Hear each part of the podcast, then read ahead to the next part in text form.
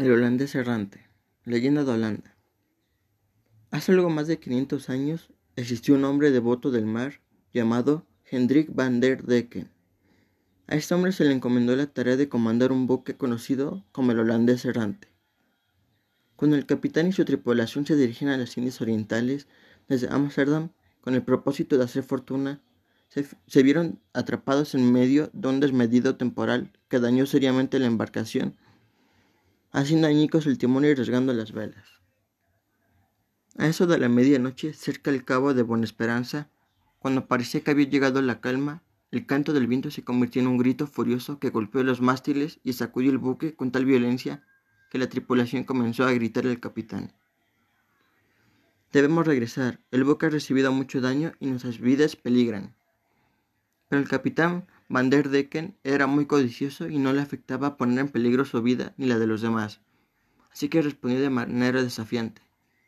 El viaje continúa, aunque, aunque tenga que surcar los mares hasta el fin de los tiempos. Después de la inesperada respuesta, los mismos marineros se rebelaron contra él. Pero el capitán, rayando la locura, amenazó con tirar por la borda a quien contradijera sus palabras. Alarmados, los hombres se arrodillaron y comenzaron a rezar. La embarcación estaba a punto de zozobrar. De repente el firmamento se partió en dos y surgió una luz divina que iluminó el mar.